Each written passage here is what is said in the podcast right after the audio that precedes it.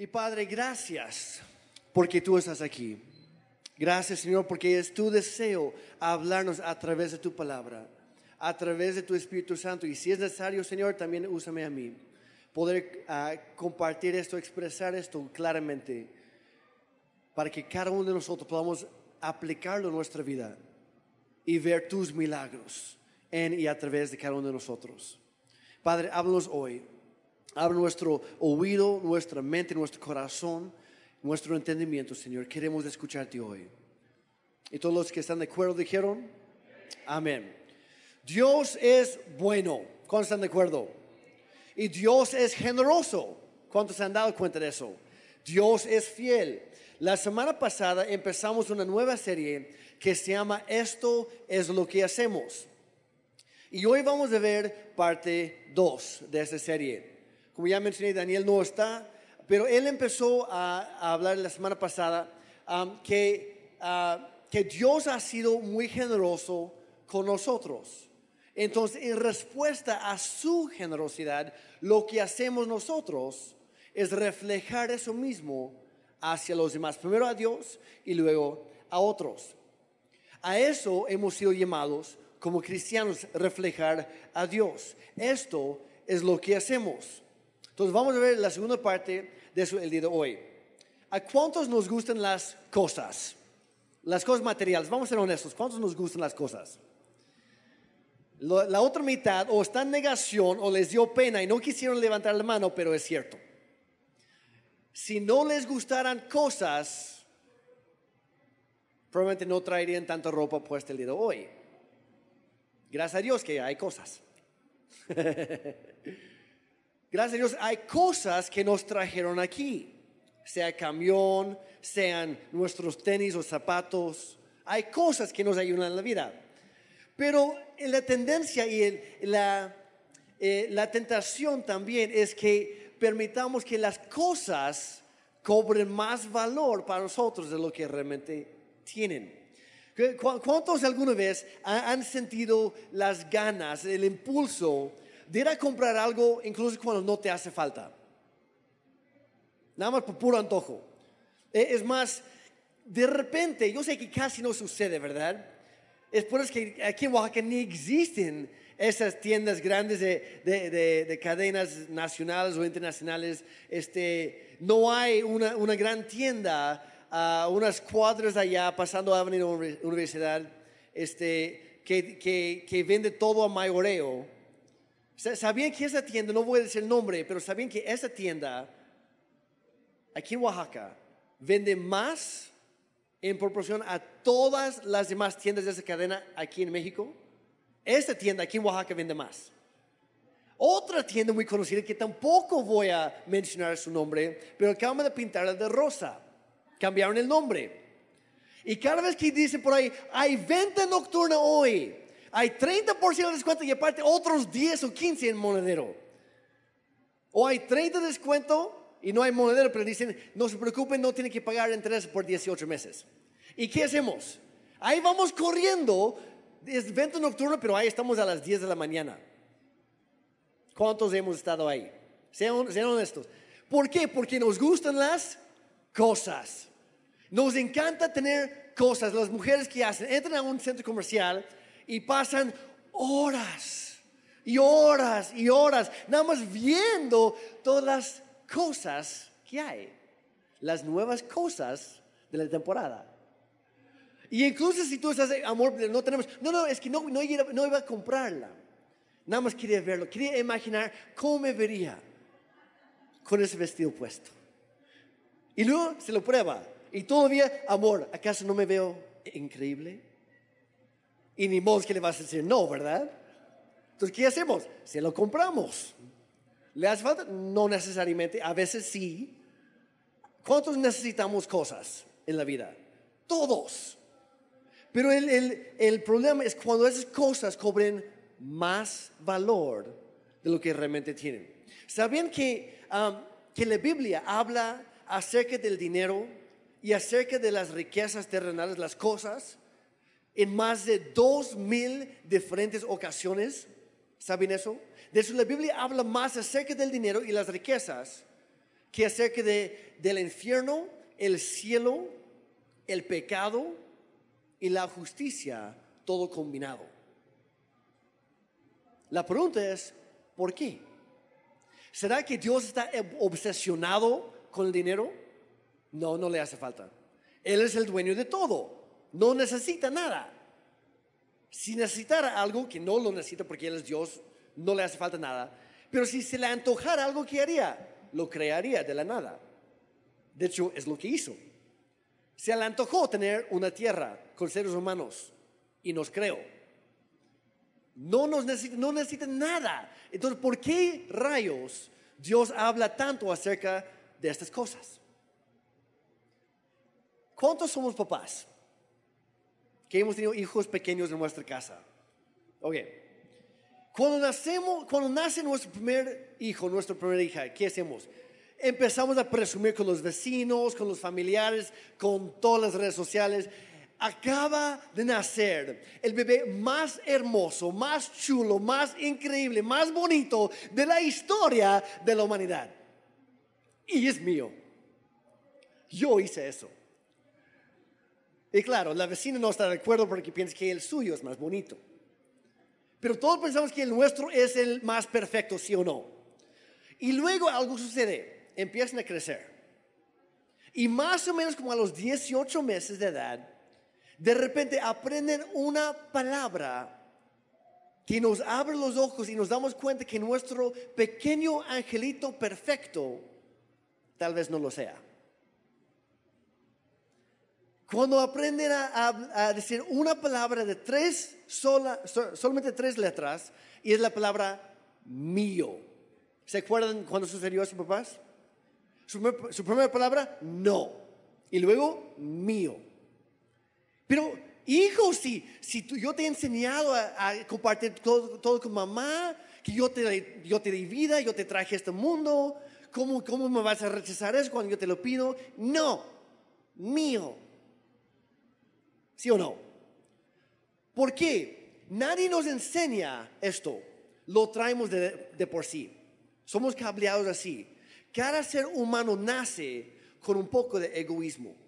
Cada persona nace con una pizca de maldad que se llama la avaricia.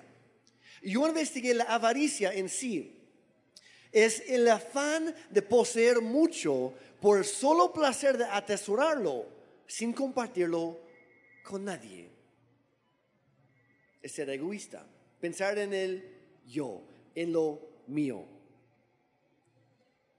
Dios sabe que el dinero y las cosas de este mundo quieren competir con Él por primer lugar en tu corazón.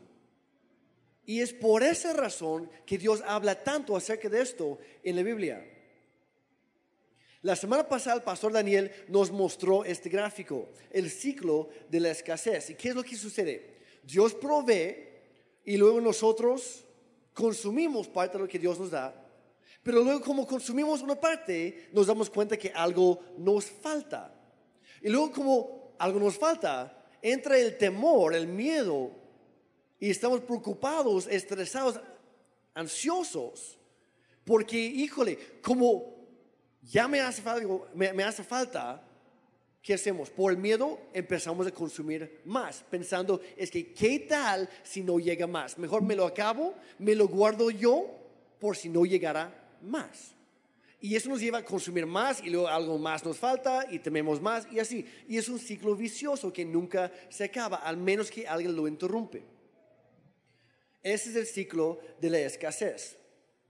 Dice en Proverbios capítulo 23, versículo 7, nada más vamos a ver la primera parte, pero dice, pues como piensa dentro de sí. En otra versión dice, tal como el hombre piensa en su corazón, así es él. Como, piensa dentro de sí una persona, así es. Si una persona tiene la mentalidad de la escasez, de la pobreza, se va a hacer pobre. Ahora, quiero aclarar, una mentalidad de pobreza no significa que tienes poco dinero. Significa que tienes la mentalidad de que algo falta. Esa es la mentalidad de la pobreza o de la escasez. Cada decisión que tomamos, cada comportamiento, cada, ah, que- que- todo lo que hacemos, todo lo que pensamos, todo lo que sentimos, todo es producto de aquí, de nuestra mente. Y por eso dice la Biblia, tal como piense dentro de sí, así es. Una, una persona con mentalidad, con un pensamiento hacia la escasez, se convierte en pobre. Una persona con la mentalidad, con, con- la idea, el pensamiento de que nadie le quiere, se convierte en una persona amargada, que no quiere a nadie más. ¿Me explico? Pero por otro lado, si tú crees, si tú piensas, si tú vives que Dios te ama, ¿qué vas a hacer? Por naturaleza vas a amar a Él y a otros. Si tú crees, si tú piensas que Dios es generoso contigo, tú vas a hacer lo mismo con otros. Porque como pensamos dentro de nosotros, así somos. Entonces yo quiero empezar haciendo una pregunta. Yo quisiera que cada uno aquí hiciéramos esta pregunta hoy. Muy sinceramente. No tiene que hacerlo en voz alta. Es entre tú y Dios. Pero preguntarle, Señor, ¿estoy pensando de manera correcta acerca de estas cosas?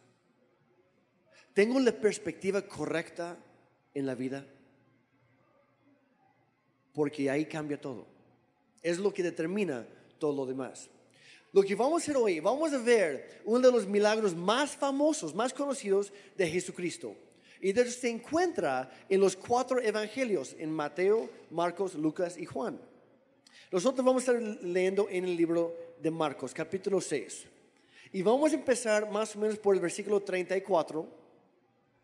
Pero en lo que lo buscas, si es que lo traen igual, en, si traes la Biblia en el app de la, Biblia, ábrelo, busca el evento de hoy, ahí están los, los versículos, ah, los apuntes, todo lo demás para tomar notas.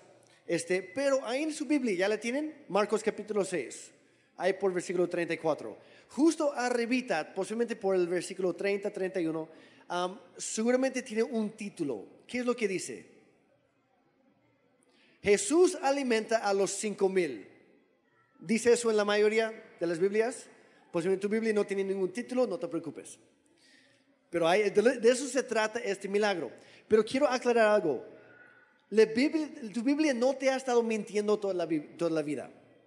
Pero en realidad no fueron cinco mil personas de ese día.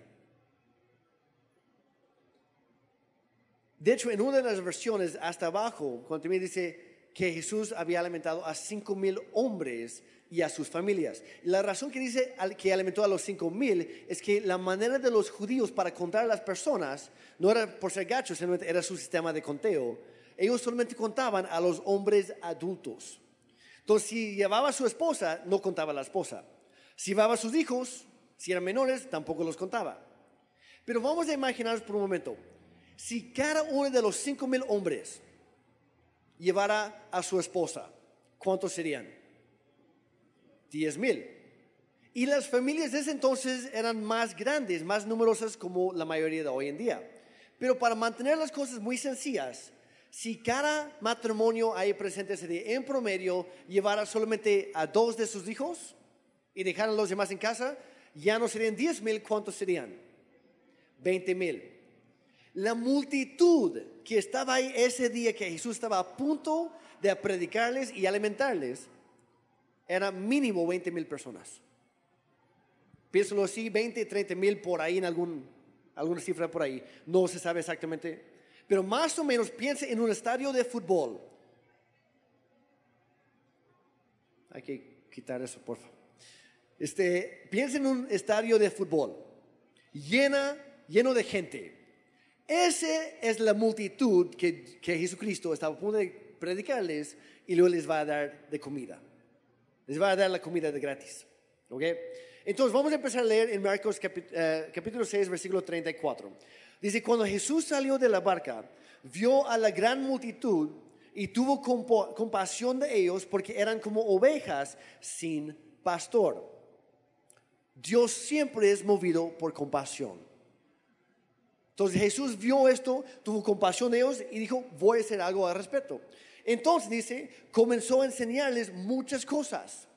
Al atardecer, los discípulos se le acercaron y le dijeron, este es un lugar alejado y ya se está haciendo tarde. Despida a las multitudes para que puedan ir a las granjas y aldeas cercanas a comprar algo de comer. Imaginen esto.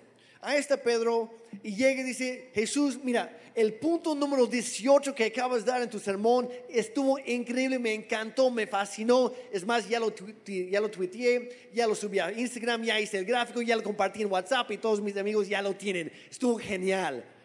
Pero fíjate que ya, ya, ya es tarde, mira la hora.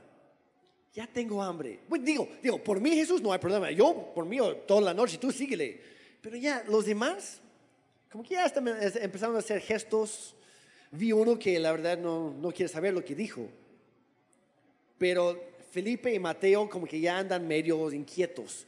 Y la gente, hay niños, imaginen, imaginen Jesús cómo andan ellos. Hay que, pues, hay que tomar el receso, vamos a comer, ¿no? Y aquí está el problema de Jesús, si te das cuenta, no hay ni un solo puesto de tacos aquí cerca. Entonces, mejor mándalos a las aldeas, a los pueblos, que, que, vayan al restaurante más cercano que encuentren. ¿Y cómo ves? ¿Nos vemos aquí otra vez en dos horas? ¿Es suficiente? Y Jesús se voltea y, y les dijo, denles ustedes de comer. Los discípulos estaban preocupados por lo que se tenía que gastar o lo que tendrían que comprar para alimentarlos a todas, las personas ahí. Pero Jesús no se enfocó en eso, ¿en qué se enfocó? Ustedes denles algo. Jesús no estaba interesado en lo que se podía comprar o gastar, sino en lo que se podía dar. ¿Captaron eso? Esto es lo que hacemos, porque es lo que hace Dios nos enfocamos en el dar. ¿Con qué preguntaron? Y aquí vienen las excusas. ¿Con qué preguntaron? Tendríamos que trabajar durante meses para ganar suficiente a fin de comprar comida para toda esta gente. Y Jesús les contesta de una manera que tantas veces también nos contesta a nosotros. Que de repente nosotros le preguntamos algo y Dios nos contesta con otra pregunta. ¿Se han dado cuenta? Jesús les contesta con otra pregunta. Y yo quisiera que hoy, eh, eh, de, todo lo que vamos a platicar hoy, es mi esperanza que hoy, que cada uno de nosotros hagamos esta pregunta. ¿Qué es lo que tienes? ¿Qué es lo que tienes? No qué es lo que te hace falta. ¿Qué es lo que ya tienes? Jesús les, preguntó, ¿cuánto pan tienen? ¿Están hablando de la comida? Ok, ¿cuánto tienen? ¿Cuánto traen? Vayan y, y averigüen. Ellos regresaron y informaron, tenemos cinco panes y dos pescados. Ellos se fueron por ahí y encontraron un solo niñito que su mamá había tenido la idea de mandarle su lonchera. Llegó con su loncha ahí y los discípulos se dieron cuenta, ese tipo trae lonchera, vamos tras él. Porque nosotros no trajimos nada. Entonces fueron amablemente, no fueron como bullies para golpearle y robarle la comida al niño.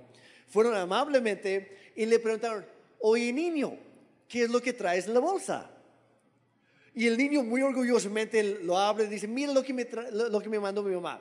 Me mandó cinco bolillos y dos mojarras o atún o el pescado que, a ti te guste, salmón, etc. Yo tengo dos mojarras. Ahorita me voy a preparar unas tortas de pescado, pero mmm, riquísimas. Y Pedro y Juan los demás le dicen, oye niño, como que traes mucho para ti, ¿no? Sí, no sé si mamá piensa que soy un niño gordo, que no sé, que soy todo flaquito, que me hace falta. Yo no voy a poder acabar todo esto. ¿Ah, no? ¿Y no te gustaría compartir tu lunch con Jesús? Y este niño contesta, sí. Dicen, sí, ha estado contando historias padrísimas todo el día. Me encantaría regalarle una parte de mi comida. Entonces lo llevan con Jesús. Dice, oye Jesús, ya encontramos algo. habla con él. A ver si lo puedes convencer. Y este niño regaló todo su lunch a Jesús. A lo mejor estaba pensando, pues para mí es demasiado. Pero para toda esta gente, no creo que sea mucho, pero Jesús, lo que tú quieras, ahí está. A lo mejor el niño estaba pensando que nada más iban a comer él y Jesús. Capaz ni, ni, siquiera, ni siquiera se había fijado que había miles de personas ahí esperando también para comer, no sé. Pero llega ahí con cinco panes y dos pescados. Pero en esta historia, cuando está sucediendo, eh, entre más lo leemos, nos damos cuenta que había dos diferentes grupos de personas había dos grupos de personas con dos totalmente diferentes perspectivas acerca de lo que estaba sucediendo. Los discípulos veían todo esto, todo ese proceso a través de los lentes de la escasez. Y ellos dijeron, es muy poco, no hay suficiente, se va a acabar. Da risa lo mucho que, lo que necesitamos y lo poco que tenemos. ¿Cuántos hemos estado en una situación así en la vida? que nos enfrentamos a una crisis, a una emergencia, o un problemón en la vida y estamos, híjole, lo que yo tengo no va a alcanzar. ¿Cuántos hemos estado ahí? Si no has estado ahí, espéralo porque va a llegar. A todos nosotros llega en algún momento, de hecho, varias veces durante la vida. Pero Jesús tuvo otra perspectiva. Porque Él sabe que si en medio de la crisis si nosotros permitimos que esa idea de que no hay suficiente, de que no va a alcanzar, que todo se va a acabar, si permitimos que ese pensamiento se meta en, en nuestra cabeza y luego se queda ahí, se acaba la crisis, pero esa manera de pensar va a seguir ahí. Y no importa lo que venga en la vida, siempre vamos a pensar lo mismo, es que es muy poco, es que no hay suficiente, es que todo se va a acabar, es que no va a alcanzar. Y aunque Dios nos dé mucho, seguimos con esa manera de pensar. Entonces, ese es el peligro. No hay que permitir que ese pensamiento entre, porque no es una realidad. Dios es bueno, Dios es fiel, Dios es generoso, Dios todo lo provee. De hecho, ese es uno de sus nombres. Jehová Jireh, el Señor quien todo lo provee para nosotros. Entonces Jesucristo vio todo este mismo proceso, pero a través de la perspectiva de la abundancia, que simplemente en sí es decidir creer que hay más que suficiente, incluso cuando tus ojos naturales te dicen otra cosa. Es el decidir creer que siempre hay más que suficiente. Entonces hay dos diferentes perspectivas. La escasez dice, nunca habrá suficiente. La abundancia, la mentalidad de la abundancia dice, hay más que suficiente. Vamos a saltar al versículo 42, que es el final del, milagro. Marcos 6, 42. Dice, todos comieron cuanto quisieron. Y después los discípulos juntaron doce canastas con lo que sobró de pan y de pescado. Digan conmigo lo que sobró. Otra vez. Lo que sobró. Lo que sobró. Jesús no dio un lunch chiquito a cada persona. ¿Qué hizo? Dio en abundancia a tal grado que sobró. Y no nada más sobró un poquito. ¿Cuánto sobró? Doce canastas. ¿Por qué doce? Porque había doce discípulos y cada uno de ellos habían dicho que no había suficiente. Era por eso. Jesús dijo, ah, no, ahorita vamos a ver. Cada quien agarra una canasta vacía y vamos a hacer algo. Y al final, cada canasta ya no estaba vacía, estaba repleta de sobres, de sobras, perdón. Los discípulos vieron todo y dijeron, no es suficiente. Jesús lo vio y dijo, no, es más que suficiente. Ellos dijeron, es muy poquito. Jesús dijo, no, no, no, es bastante. Estaban viendo la misma cosa, sí o no. ¿Cuál es la diferencia? Su perspectiva. Su mentalidad. Uno estaba viendo con ojos naturales y el otro estaba viendo con los ojos de Dios. Entonces, antes de seguir, yo quisiera hacerte esta pregunta. ¿A través de cuáles lentes ves tú a la vida? ¿A través de los lentes o la perspectiva de la escasez o a través de la perspectiva de la abundancia? Porque la, la escasez hace la pregunta, ¿para qué me alcanza? Mientras que la perspectiva de la abundancia hace la pregunta, ¿qué es lo que tengo? No para que me alcance, sino qué es lo que ya tengo. Porque sabemos que de lo que tengo hay infinitamente más de eso de donde vino. ¿De dónde vino? De Dios. Y a Dios nunca se le acaban los recursos. ¿O sí?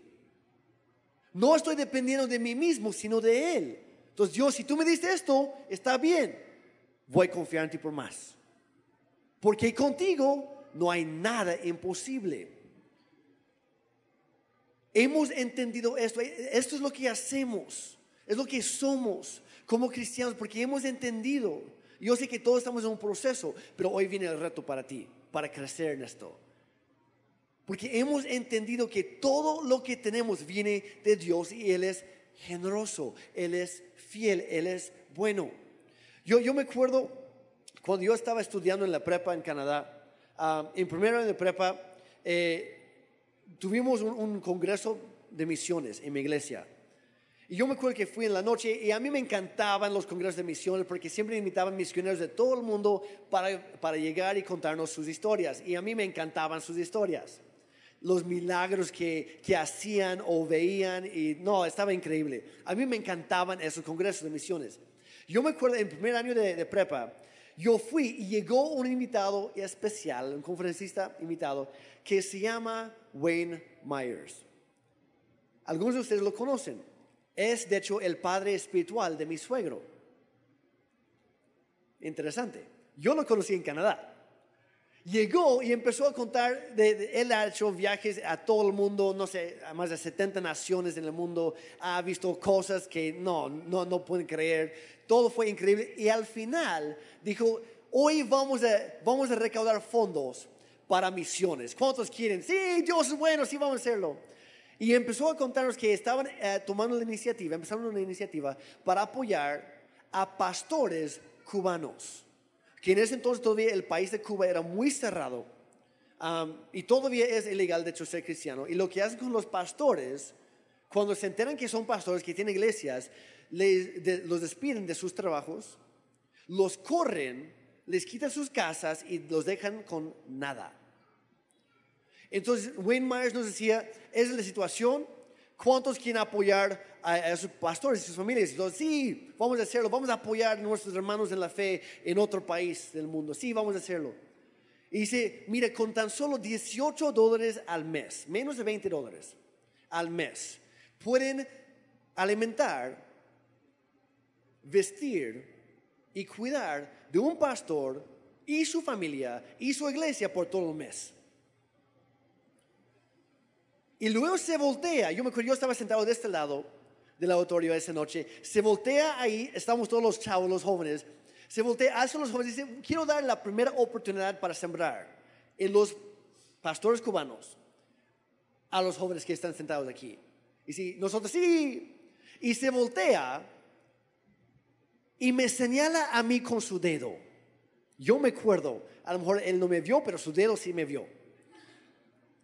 Me señaló a mí y dice, tú joven, ¿cuántos pastores vas a apoyar durante un año? Y yo pensé, pues podría ser uno, pero me siento inspirado con mucha fe. Y yo respondí sin pensar demasiado, deme dos. Yo tenía, en ese entonces yo tenía 16 años.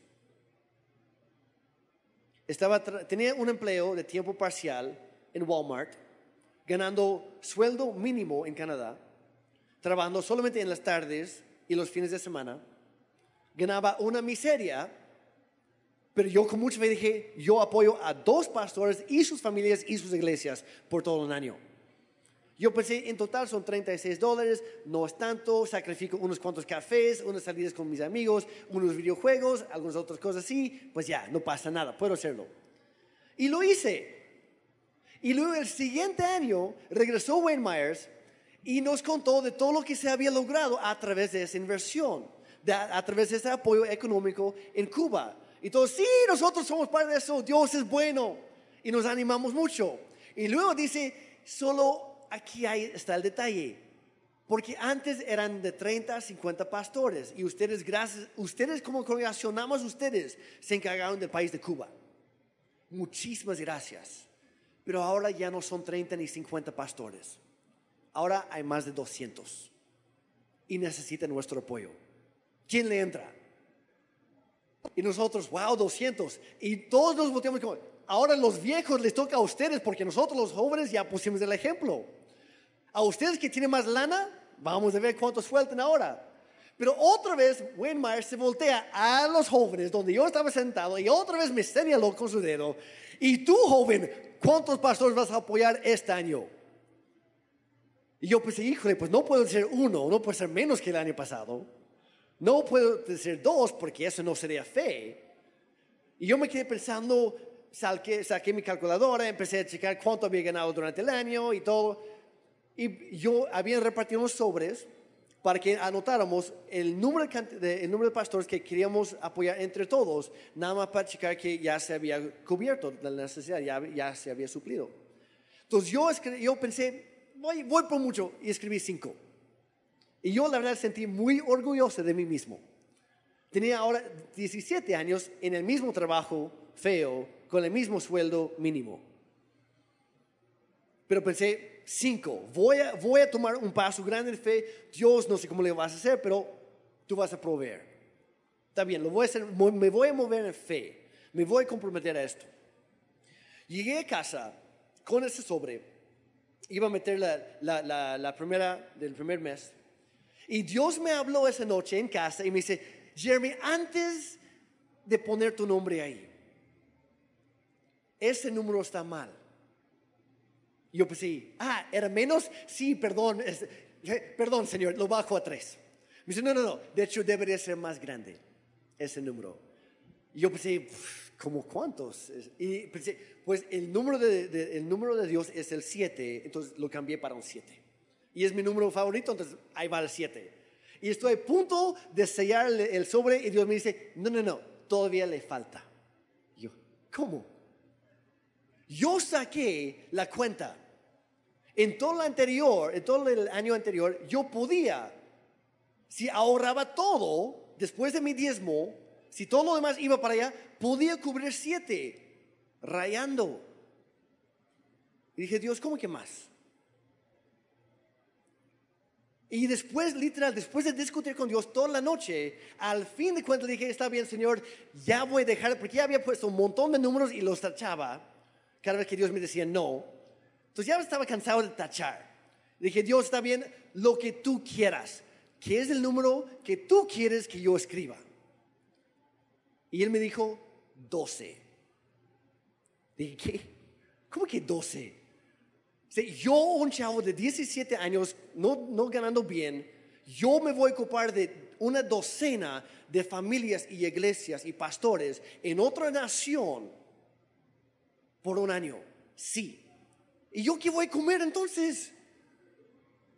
Y dice, hazlo, confía en mí, muéstrame que puedo confiar en ti. Pues lo hice. Lo sigue entre el sobre y Señor, no sé cómo le va a hacer, pero tú haz un milagro. Porque la cantidad que Dios me pidió era más, era más que todo lo que había ganado el, el año anterior junto. Ni hablar de los diezmos y otras ofrendas que daba. Ni hablar de mis cafés con mis amigos. Ni hablar de mis videojuegos y otras cosas. Dije, Señor, estás pidiendo demasiado. No, nunca es demasiado. Para mí no existe un demasiado. Y durante ese año, Dios también me llamó a venir a México. Y había hablado, hablado con mi pastor y quedamos que yo iba a venir a México durante todas mis vacaciones de verano, justo después de graduarme de la prepa, iba a estar aquí. Entonces no iba a estar ganando un sueldo allá. Y después, después de dos meses iba a regresar a Canadá para entrar directo al Instituto Bíblico. Y yo me acuerdo, dos semanas antes de venirme a México, yo llevé a la iglesia el último sobre para los pastores cubanos. Yo dije, Señor, aquí está mi parte, ya cumplí yo, ahora te toca a ti. No sé cómo le va a hacer, tienes dos semanas, todavía no tengo dinero para pagar el boleto que ya encargué del avión, ni siquiera de mis gastos de México, y mucho menos para regresar. No sé cómo le va a hacer, pero yo ya hice mi parte, te toca a ti. Eh, cuando yo hablo con Dios, la verdad, hablamos así muy neta. Y Dios también me habla así, entonces no se preocupen. Él me da mis buenas, no se preocupen. Pero me dice, está bien, lo haré. Esa semana entraron, creo que mil, mil quinientos dólares de fuentes, algunas desconocidas. Pero entró dinero a mi nombre o a mi cuenta en el banco o aparecían sobres con mi nombre ahí en la iglesia. De repente, amigos muy, muy viejos de, mis papás, que no los habían visto en años, le hablaban a mi mamá, oye, este, por alguna razón Dios los puso en nuestro corazón, que queremos bendecirles. ¿Qué necesidad tienen? Ah, pues nuestro hijo va a México como misionero. ¿Cuánto necesita? Así. En una semana entró la mitad de todo lo que necesitaba para cubrir mis gastos. Y yo me acuerdo, el siguiente domingo dije, Dios, gracias, tú eres bueno, entró la mitad, sí eres fiel, te falta la otra. El día que me subí al avión, al centavo ya había pagado todos mis gastos del viaje. Que en total era como 3 mil dólares. Dios cubrió todo. Y luego, mientras estaba aquí en México, ayudando a los misioneros y etcétera, yo no estaba ganando dinero allá. Regresé a Canadá y mi mamá me dijo, oye, bienvenido, qué bueno que ya estás en casa, te extrañamos mucho. Por cierto, en dos días empieza el Instituto Bíblico. No tienes tiempo de trabajar, pero Dios ya se encargó. Y aquí hay un cheque por el primer semestre completo de tus estudios. Yo fui el único de toda mi generación que pagó su semestre por adelantado en la escuela. Pero no fui yo. Y así ha sido mi vida. A veces pensamos, cuando tenga más, entonces voy a empezar a dar. No, empezamos a dar porque Dios ya nos ha dado. Y cuando nosotros empezamos a dar, se rompe el ciclo de la escasez y se comienza el ciclo de la abundancia. La economía de Dios es muy diferente de la economía de este mundo. Cuando seguimos a Jesucristo, Él redefine completamente lo mucho que se puede lograr con muy poco. Y con su permiso quiero hacer un pequeño experimento. ¿Está bien? ¿Sí está bien? Bueno, ya dijeron sí, ya es demasiado tarde, voy a tomar ese sí. También ya le pedí permiso al pastor Daniel, también me dio el sí. Entonces, ¿qué tengo en mi mano? Un billete azul. ¿Qué valor tiene? 20 pesos. Y a propósito, escogí el billete de menor valor que tenemos aquí en México. 20 pesos. ¿Qué es lo que podríamos comprar con estos 20 pesos? Un agua, una paleta ahí en la esquina. ¿Qué más? Unos dulces, unos chocolates.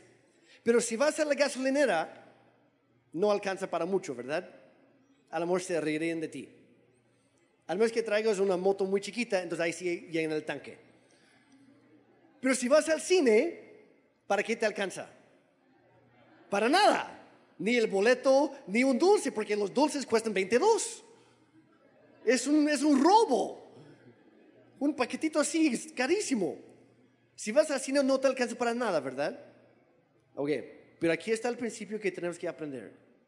Lo poco en manos de Dios se vuelve mucho. ¿Qué es lo que pasaría si cada uno de nosotros aquí el día de hoy diéramos 20 pesos más de lo normal? Dejaría de ser poco y se volvería mucho, ¿sí o no? Ese es el reto, ese es el, experimento. Yo te reto Ahora, no, para que vean, no es para que yo consiga algo, ¿ok? Ni siquiera voy a tocar el dinero que entra hoy. De hecho, no lo toco siempre. Pero no es para conseguir algo nosotros. El reto es, el experimento es esto. Si tú das algo extra a Dios hoy, tú eres quien vas a experimentar algo increíble en tu vida esta semana. Porque así es Dios. Entonces yo te reto, da, aunque sea 20 pesos extra, si normalmente das 100, pues 120. Si normalmente das 0, pues serían los 20 pesos. Lo que sea, lo que tú les da un poquito extra, ¿ok? Y, y como digo, es más, para que vean, es que el pastor quiere enriquecerse. No, es más, no, si quieren darlo aquí, perfecto. Si no, denlo en otra iglesia. Pero dáselo a Dios. Porque no es para mí, es para Dios. Es más, si desconfías de los pastores y las iglesias en general, está bien. Dale esos 20 pesos a Dios a través de dárselo a una persona que tiene necesidad. ¿Que lo ves en la calle? Que significa que toda la semana vas a, andar, vas a andar trayendo un billete y viendo a quién se lo puedo dar. Porque se acerca el domingo y quiero poder decir que sí lo hice. Y se lo das, y en el momento que lo sueltas, dices, Señor, gracias por lo que tú me has dado. Gracias por la oportunidad de sembrarlo en alguien más. Multiplícalo para tu reino. Y ya lo sueltas. ¿Cuánto le entran? Ok. Ahora, yo sé que, que 20 pesos puede ser mucho para algunos y muy poco para otros. Yo, yo lo entiendo. Pero también acuérdense de, de cuando Jesucristo estaba en la puerta del templo. Y llegaba mucha gente para dar sus ofrendas y mucha gente rica llegaba con sus monedas grandes que hacían más ruido y los botaba ahí en, la cubeta para hacer notar a los demás cuánto estaban dando. Y luego entró una viuda muy pobre. Y dice Jesús que ella dio dos monedas de muy poco valor. De hecho, las monedas en sí que dio eran las monedas que menos valían en todo el imperio. Dos monedas, básicamente dos centavos. Y luego se voltea Jesús y dice, chicos, discípulos míos, ella acaba de dar más que todos los demás juntos. Porque ellos los primeros, los ricos, los, los que estaban botando sus, sus, grandes monedas ahí. Dice, ellos dieron una mínima parte de lo que les sobraba, pero ella dio todo lo que tenía para vivir. Y cuando nosotros damos sacrificialmente a Dios, le honramos, le ponemos en primer lugar de nuestra vida y Él puede trabajar con eso. Entonces, ese es el reto. Es el reto. Y lo que va a suceder es que el próximo domingo, cuando Daniel termine esta serie, tú vas a llegar aquí y tú vas a, tú vas a sentir más como parte de esta iglesia. Tú vas a sentir una, una presencia tangible de Dios como nunca antes. Tú vas, algo va a suceder en tu vida esta semana. Y la verdad nos encantaría, sea la próxima semana o posteriormente, nos encantaría escucharles historias que salen de ese experimento. ¿Está bien? Ok, sale. Vamos regresando aquí. Si vives con la mentalidad de la escasez, de que no hay suficiente, de que todo se va a acabar, entonces vivirás constantemente en temor, con miedo y con ansiedad, con estrés. Y eso no es el plan de Dios para ti. Jesucristo dijo en Juan 10, 10, dice, el ladrón solo viene a robar, matar y destruir. Pero yo he venido para que tengan vida y para que la tengan en abundancia. Es otra perspectiva. Entonces, ¿por qué, muy pocos experimentan la abundancia de Dios en su vida? Porque es la realidad, muy pocos lo experimentan. Por el resto del tiempo, nada más me voy a enfocar en dos cosas. Hay dos puntos del bosquejo de hoy, es nada más, dos puntos. El primero es este. y quiero decir, hay otras maneras también para experimentar la, la bendición y la abundancia de Dios, pero considero que esos son los dos más importantes. Número uno es que Dios multiplica lo que es bendecido. Dios multiplica lo que es bendecido. Si regresamos a la historia en Marcos capítulo 6, versículos 40 y la primera parte de 41, dice, así que se sentaron en grupos de 50 y de 100. Toda esa multitud se metieron en grupos. Jesús tomó los cinco panes y los dos pescados, miró hacia el cielo y los, ¿qué? Los bendijo La bendición de Dios sobre cualquier cosa, sobre cualquier área en tu vida, es algo sumamente poderoso. La bendición de Dios convierte lo poco en mucho. La bendición de Dios convierte la tristeza en alegría. La bendición de Dios convierte las adicciones y las ataduras en libertad. La bendición de Dios hace toda la diferencia. Dar el diezmo a Dios desata su bendición sobre todas las demás áreas en nuestra vida. Daniel habló de eso la semana pasada. Vamos a leer nuevamente un pasaje que mencionó Daniel hace ocho días en Malaquías, versículo 3. Y Malaquías era un, eh, versículo 10, 3 días, perdón. Malaquías era uno de los últimos tres profetas en el Antiguo Testamento en hablar por Dios antes del nacimiento de Jesucristo. Y dice lo siguiente, dice, traigan íntegro el diezmo para los fondos del templo, del templo, y así habrá alimento en mi casa. El pastor Daniel nos mencionó que, que el diezmo es el 10%, pero no es cualquier 10, es el primer 10%. ¿Por qué? Porque Dios tiene que ser primero. Si Dios no es primero en tu vida, esto no va a funcionar. Pero si pones a Dios primero en tu vida, todo lo demás en tu vida se va a ordenar. ¿Captaron eso? Si Dios es primero, todo lo demás se va a ordenar también. Y luego Dios dice algo interesante. La, única vez en toda la Biblia que lo dice, dice, pruébenme en esto. Dice, comprueben lo que estoy diciendo. Confíen en mí en esto. Dice, solo confíen. Y es la razón que muchas veces no damos el diezmo que no damos algo extra a Dios porque realmente no confiamos que Él va a proveer más. Pero dice, si usted lo hace, pongan, pruébenme en esto, dice el Señor Todopoderoso. Y vean si no abro las compuertas del cielo y derramo sobre ustedes bendición hasta que sobreabunde. Esa frase de las compuertas del cielo se usó, la primera solamente se usa tres veces en toda la Biblia. Bueno, en el Antiguo Testamento más bien. La primera vez que se usó era para describir la cantidad enorme de agua que Dios había soltado sobre la tierra para provocar el diluvio. El agua trae vida, ¿sí o no? Pero era tanta agua que Noé tuvo que construir un arca, un, arca, un barco, con tal de salvar a la humanidad de tanta bendición. Y Dios usa la misma frase cuando dice que quiero bendecirles así a ustedes. ¿Qué hay en el cielo? Porque no dice, y fíjense que yo voy a abrir las compuertas del Banco de México. No dice, voy a abrir las compuertas de la Bolsa de Valores Mexicanos. No dice que voy a abrir la, puerta de otra cosa que estás pensando para hacerte rico rápidamente. Dice del cielo, ¿qué hay en el cielo? Paz, un gozo indescriptible, la presencia tangible de Dios y también abundante provisión. Todas esas cosas es lo que realmente vale, es lo que importa en la vida, es lo que tiene valor duradero y Dios lo quiere dar no solamente en el cielo, sino ahora. Dice, yo quiero que ustedes puedan tener mi presencia tangible donde quiera que vayan. Yo quiero que tengan mi gozo indescriptible y duradero en todo momento. Yo quiero que tengan paz siempre. Yo, tengo que tengan, yo quiero que tengan siempre provisión abundante. Pero ¿cuál es la clave? Hay que confiar en Él. Dios no está diciendo, cuando ustedes me pagan algo, entonces ahí les suelto algo tal vez. No, no se trata de eso, se trata de nuestro corazón. Cuando un corazón confía en Dios, dice, Dios, yo voy a abrir mi mano, yo voy a soltar de todo lo que tú me has dado, te lo voy a soltar a ti. Lo voy a poner en tus manos nuevamente. A lo mejor en mis manos es muy poco, pero en las tuyas puede llegar a ser mucho. Así que Dios, toma lo que tú quieras, es tuyo. Cuando Dios encuentra ese corazón en nosotros, encuentra una vasija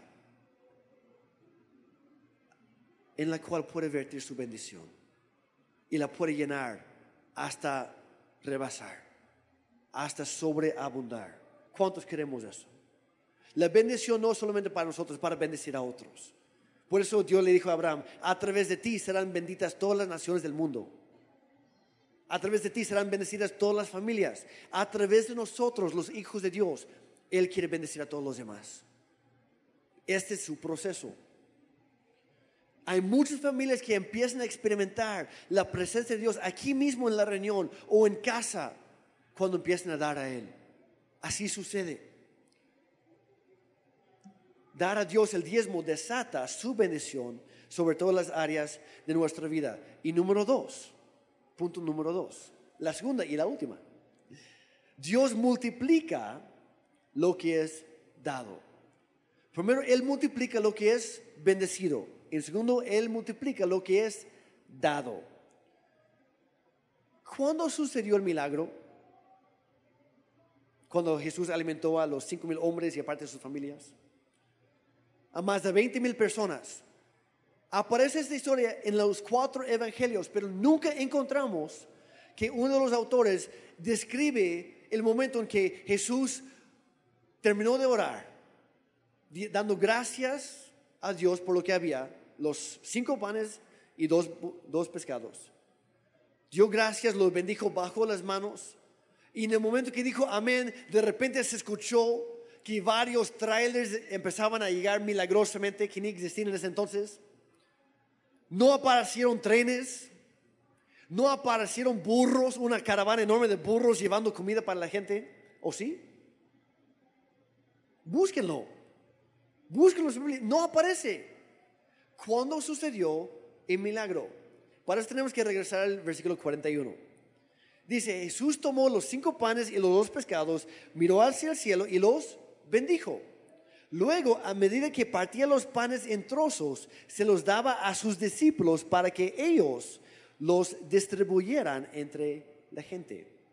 También dividió los pescados para que cada persona tuviera su porción. Si nosotros pensáramos humanamente, ahí imaginamos, ahí está Jesús y los sus discípulos están diciendo, bueno, porciones para que cada persona tenga su porción. Ok, ahí está lo tuyo. Porque hay otros 19 mil aquí esperando. Este es lo tuyo, ahí es tuyo. ¿Qué hace? Pero así no fue. Si fuera a tomar el primer bolío, por decirlo así, lo rompe en dos y dice, aquí está tu mitad, ahí está tu mitad, me quedan cuatro. ¿Sí o no? Pero lo que sucedió en realidad es que el momento que la comida salía de las manos de los discípulos, ahí es cuando sucedió el milagro. Mientras ellos empezaban a repartirlo,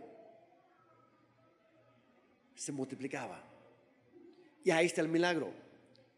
Ese milagro que vemos tuvo que suceder cuando salió de las manos de los discípulos. Segundo gráfico, por favor. El ciclo de la escasez y el ciclo de la abundancia. ¿Qué sucede en la abundancia? Dios provee como siempre, pero ¿qué pasa? Nosotros damos. En el momento que damos, ¿qué hace Dios? Él multiplica. Y en consecuencia a su multiplicación, su bendición sobre lo que damos, ¿qué hacemos? Crecemos en nuestra fe. Y cuando crece nuestra fe, nos inspira a hacer qué? A seguir dando. Y ese es el ciclo que se provoca, es el ciclo que se crea. Proverbios 11, 24 dice lo siguiente. Dice, a quienes reparten, más se les da. ¿Cuántos queremos recibir? Jesús dijo que es más, más bendecido es, más dicho es, dar que recibir, ¿verdad? ¿Cuántos queremos recibir? ¿Qué hay que hacer? Dar. ¿Qué dice aquí?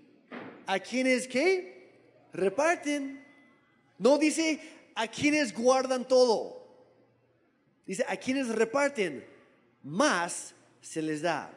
Y los que guardan todo, ¿qué dice? Los tacaños acaban como? En la pobreza. Si tu mentalidad es que, es que yo daría, no, Jeremy, la verdad, yo daría mucho si tuviera, pero como tengo poco, no me alcanza, no tengo suficiente, dar un poquito a Dios. Aquí, es, aquí está la cosa. Dios bendice lo que tú das. Es, tú no ganas suficiente. Daniel lo, dijo la semana pasada a un, empresario. Tú no ganas suficiente como para no dar a Dios. Como para no disfrutar de su bendición. ¿O alguien que sí? ¿Cuántos queremos la bendición de Dios? ¿Cómo se consigue? Dándole gracias, bendiciéndolo y dándolo Así Dios lo multiplica. Siguiente versículo dice, el generoso prosperará. ¿Cuántos queremos prosperar en la vida? ¿Qué hay que hacer? Ser generosos. No se trata de acumular para mí, se trata de dar para otros. Así nos hacemos más ricos en el reino de Dios. Así Él nos provee con más. Dice, y el que reanima a otros será reanimado. ¿A cuándo nosotros nos hace falta a veces eso? Que alguien llega para animarnos. ¿Qué hay que hacer? Toma la iniciativa, anima a alguien más primero. Y cuando, tú estás pasando por necesidad, Dios va a mandar a alguien. Tú tomas la iniciativa para sembrar algo. Luego, cuando a ti te hace falta, Dios va a mandar para ti también. Así funciona este ciclo. Esta es la economía del cielo. Así funcionan las cosas con Dios. Quiero contarles otra historia antes de terminar. ¿Está bien? La, historia de los, de, los pastores cubanos estuvo buena, ¿verdad? Y yo lo viví, que estuvo mejor. Hace un par de años, ya, antes de iniciar City Church, Dios nos llevó a Canadá y básicamente nos dijo, quédense ahí hasta que yo les diga qué hacer. Entonces fuimos allá, vivimos con mis papás por dos meses en un departamento chiquito. Y en eso yo regresé a mi, a mi ciudad, no natal, pero donde crecí, a mi pastor en mi iglesia, en, en, en Kelowna, en Canadá. Y llegamos ahí, y la verdad, digámoslo así, ganábamos en pesos antes, pero allá estábamos gastando en dólares. Y cuando es así, de repente no alcanza tanto, ¿verdad? Cuando es al revés, excelente. Pero no fue nuestra situación. Y fuimos a, la reunión el domingo y la verdad no teníamos mucho, ya se estaba acabando. Porque cuesta vivir en Canadá, cuesta bastante. Es caro. Y es que no nos dábamos nuestros lujos, era básicamente lo sencillo, el comer cada día. Y fuimos a la iglesia y nos estábamos quedando con poco. Y en eso Dios me habla, dice, Jeremy, quiero que des aquí, en tu iglesia. Ya has dado en tu iglesia en, México, pero que quiero, quiero que des aquí. Dije, Señor, está bien, ya, he aprendido esto, está bien, pero no tengo mucho. Está bien, dame esta cantidad, está bien. Y Dios me pidió como 100 dólares, más o menos, se me acuerdo. Dije, está bien, me están invitando a un congreso de pastores junto con Daniel esta semana. Y de por sí no tengo para el boleto, pero tú primero.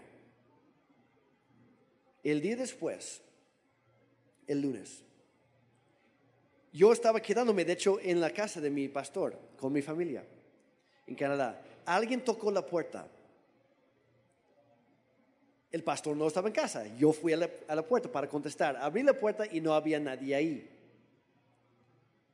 Y luego mis pies con que patearon algo. Y miré hacia abajo y había un sobre con mi nombre ahí.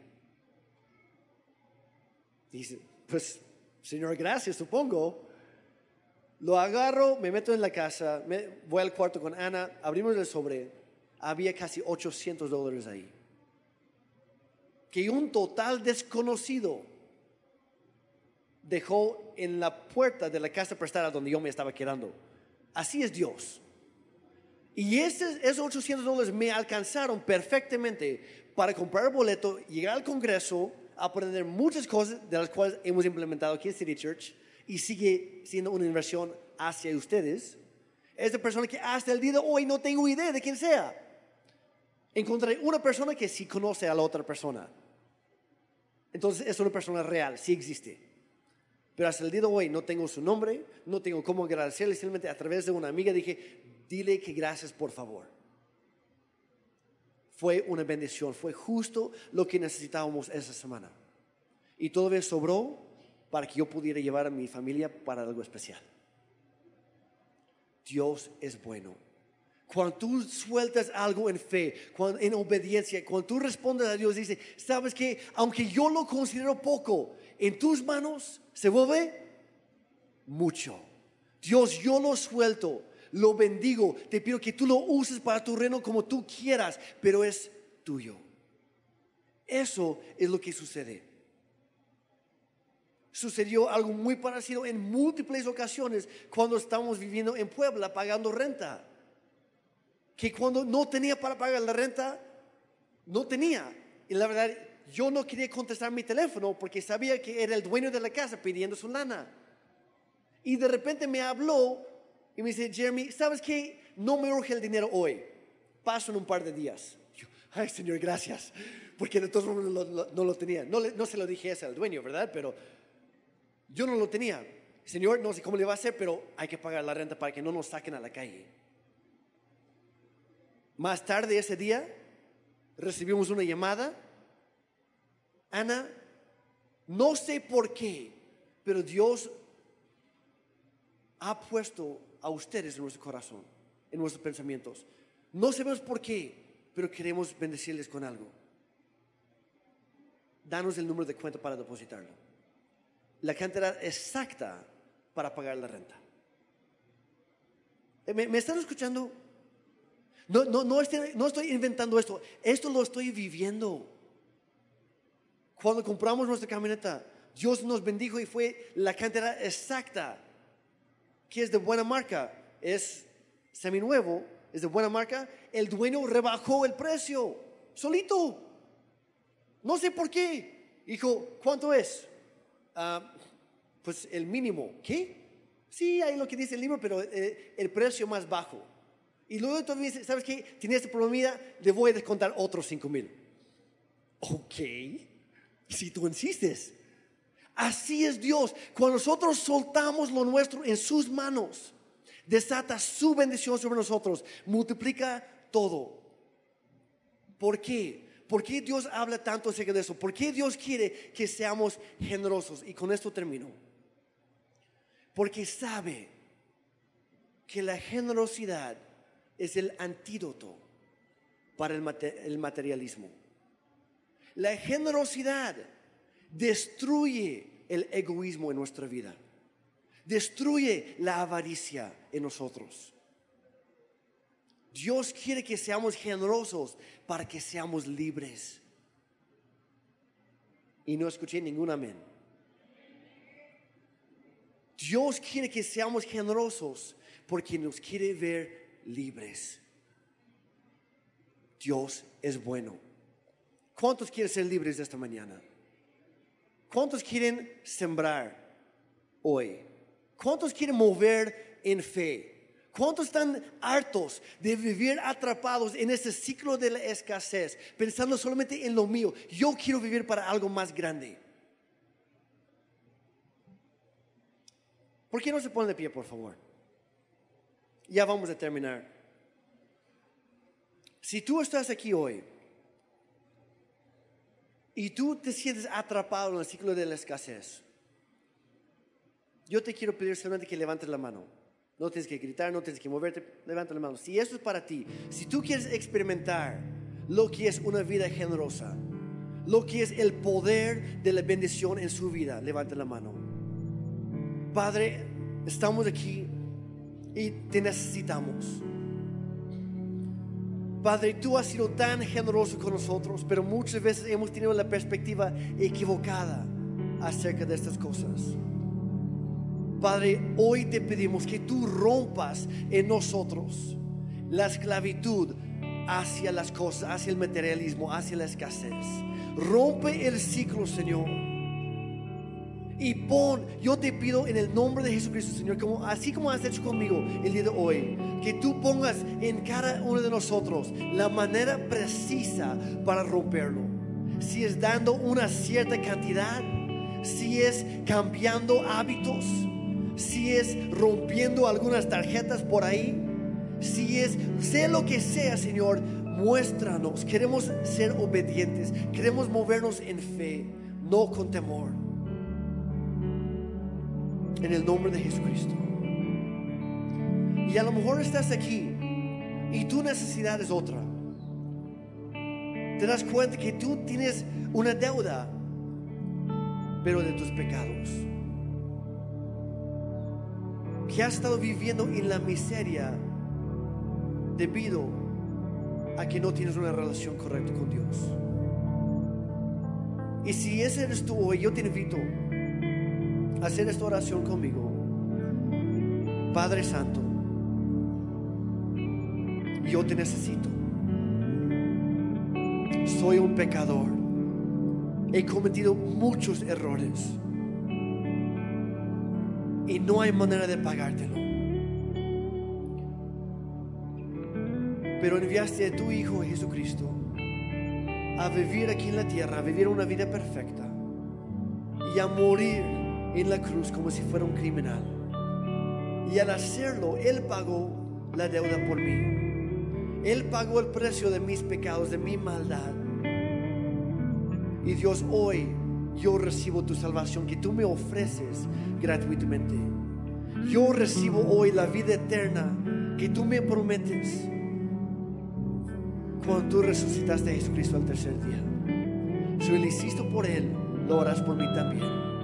Padre, hoy yo recibo gratuitamente tu regalo de la salvación, de la esperanza, de la vida eterna para una vida diferente empezando hoy. Tú diste tu vida por mí, yo te doy la mía.